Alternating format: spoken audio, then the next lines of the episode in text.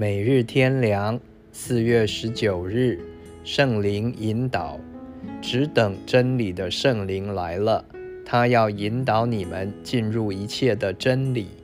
约翰福音十六章十三节，圣灵是我们得救的印记和得业的凭据。以佛所书第一章十三节、十四节，哥林多前书第一章二十二节。人若没有基督的灵，就不是属基督的。凡被神的灵引导的，都是神的儿子。罗马书第八章第九节、十四节、十六节。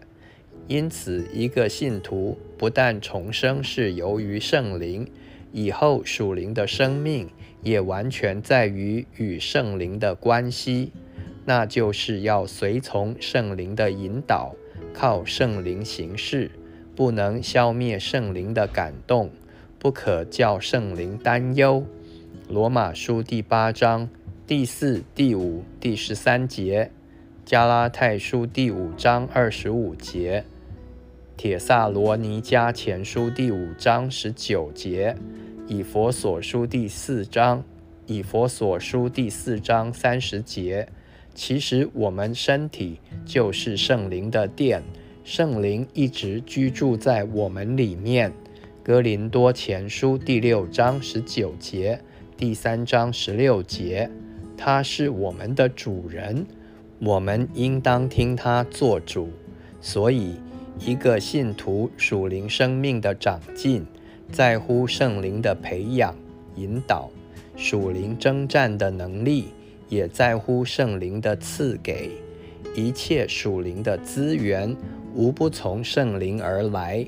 什么时候与圣灵的交通断绝，什么时候像电灯断电一样，就变成黑暗、无光、无热、无力，同时也失去属天的喜乐、内心的平安，属灵的情况就完全不对了。正当的情况是一直有圣灵的同在和引导的，但若时常抗拒圣灵，使徒行传第七章五十一节，消灭圣灵的感动；铁萨罗尼迦前书第五章十九节，随从肉体情欲与圣灵相争；加拉太书第五章十七节。创世纪第六章第三节，就有像参孙和扫罗的危险。士师记第十六章二十节，萨姆尔记上第十六章十四节。因此，大卫非常惧怕被神离弃。